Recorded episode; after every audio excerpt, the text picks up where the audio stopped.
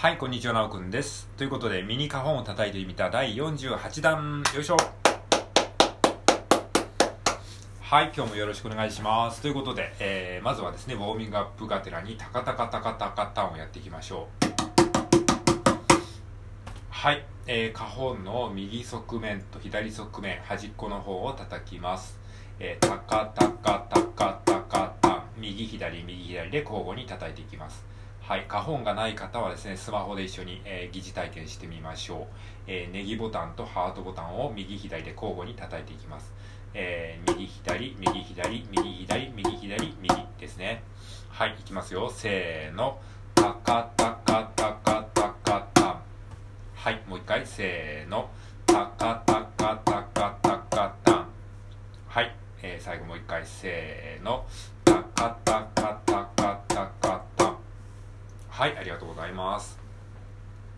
はい、それではですね、今日はですね、え今日もですね、えっ、ー、と、前回に引き続きですね、ちょっと待ってくださいね。えっ、ー、と、はい、え 前回に引き続きですね、えー、8ビートシャッフルをやっていきたいと思います。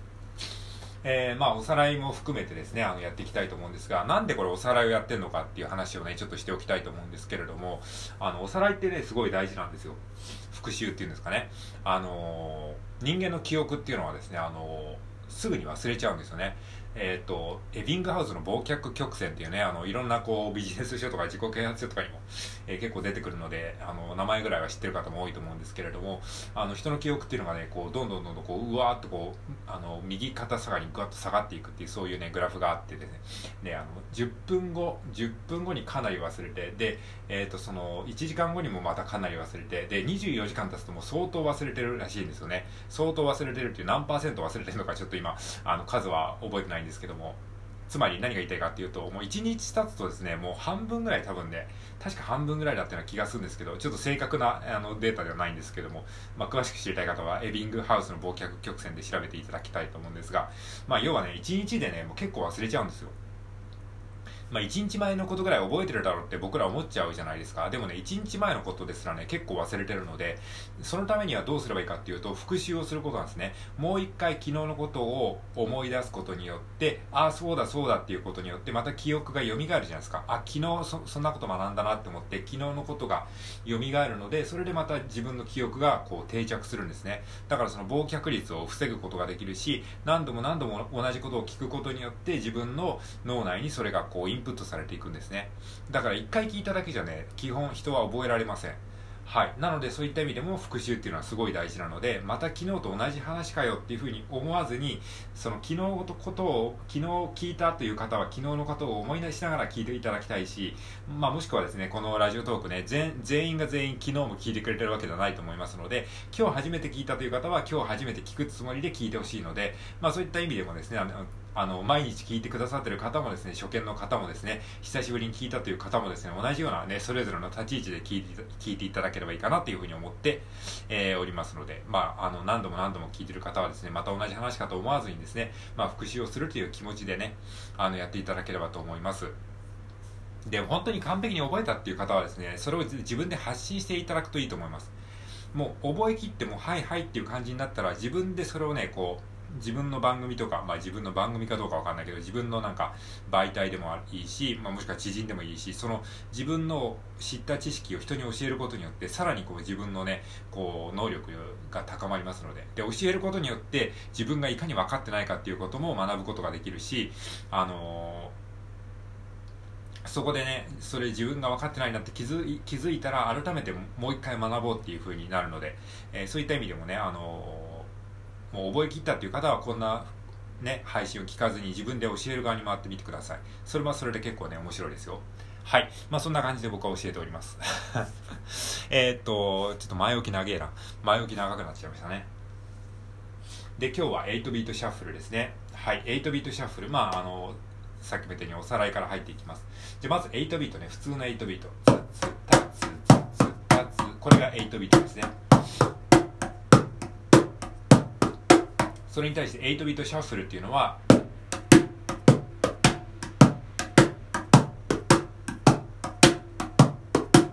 これが8ビートシャッフルですね。はい。もう一回いきますよ。普通の8ビートが、ツツタツツツタツツツタツツツ。8ビートシャッフルがタッタタッタタッタタッタタッタタッタタッタタッタタッタタッタタッタタッタはい、えー、これが、えー、8ビートと8ビートシャッフルの違いですね8ビートシャッフルっていうのはこのシャッフルっていうのは、まあ、シャッフル、まあ、跳ねるリズム跳ねたリズムっていうふうに日本語では表現されることが多いんですけれども、まあ、その跳ねてる感じですね。タタタタじゃなくてタッタタッタタッタタッタって、まあ、スキップをしてるようなイメージっていうと分かりやすいですかね、まあ、そういう感じのノリのリズムでございます。はい。でこの、えーと、8ビート、えー、8ビートシャッフルって表現するときに通常の8ビートのことをその8ビートシャッフルとの違いを明確にするためにスクエアなリズムとかスクエアな8ビートっていうふうに表現することがあるので一応それも覚えておいてください。はい。じゃあねこの8ビートシャッフルのノリをどういうふうに出せばいいかっていうと、えー、これもまあ復習になりますけどもタッタタッタタッタタ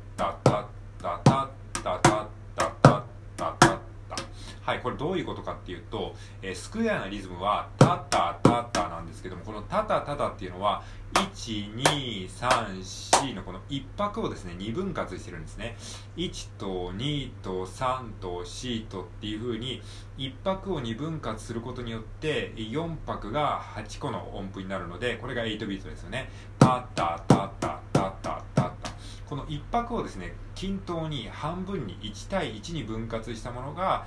いわゆるスクエアな8ビートと言われるものになります。つまり例えば3 0センチの定規があるとしたら3 0センチの定規のスタート地点と1 5センチのところにこうピッとこう印をつける感じ。つまりその半分のところに2個目の音が鳴る感じ。タッタタッタ。3 0センチ定規の0センチのところと1 5センチのところにこう打点がある感じですね。それが、えーと、普通の、8ビート。ですね。じゃあそれに対してシャッフルっていうのはどうなるかっていうとシャッフルっていうのは、えー、とその2個目のその1等の等の位置が、えー、少しね後ろにずれる感じですね。3 0センチ定規があると。したら3 0センチ定規の0センチのところと、えー、20センチのところですね。つまりこの2対1の割合になってるんですね。2対1の割合。3 0センチ定規の0センチのところと20センチのところに打点がある感じですね。だからタッタッタッタッタッ感じでタッタじゃなくてタッタってちょっとねあの 2, 2個目の打点が遅れるんですね。これが、えー、シャッフルのノリになります。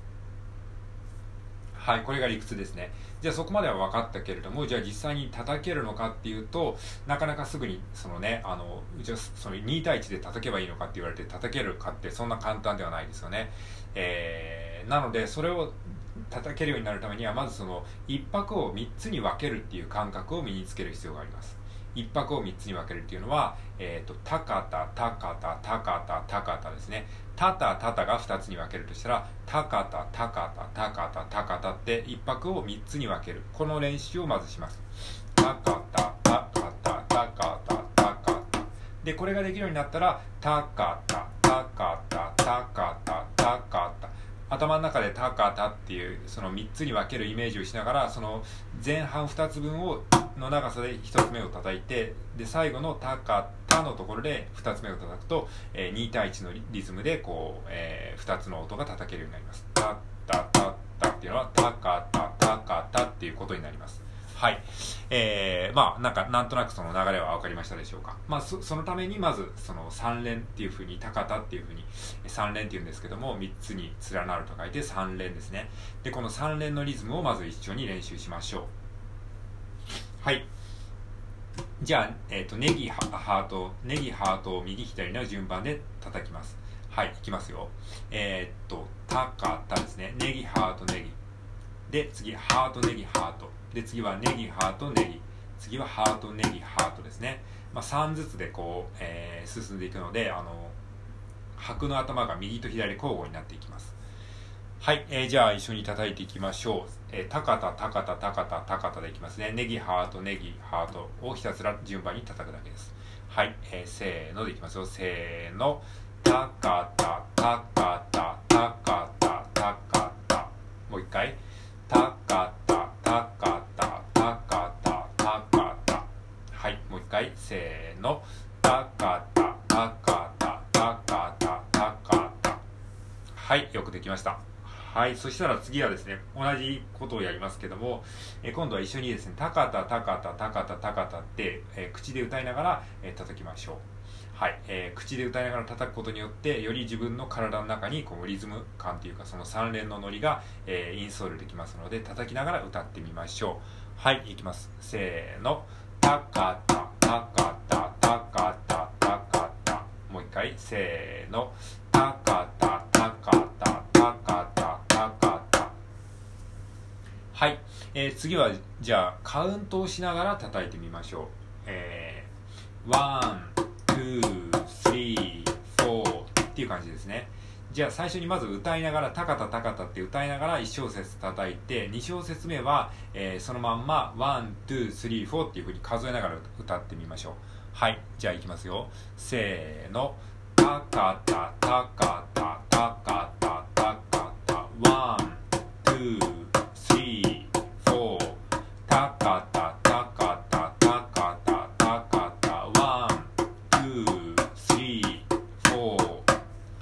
はい、できましたでしょうか。まずこれがですね、あの自然にあの普通にできるようになっ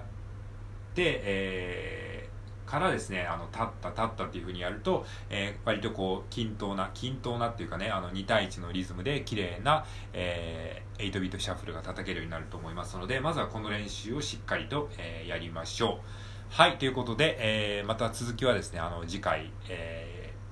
以降やっていきたいと思います。この3連のリズムをちゃんと身につけてからこれで、えー、タッタタッタタカタタカタっていうふうな感じで叩けるようになっていけたらいいかなと思いますはいということで今回は以上です最後まで聴いてくれてありがとうございました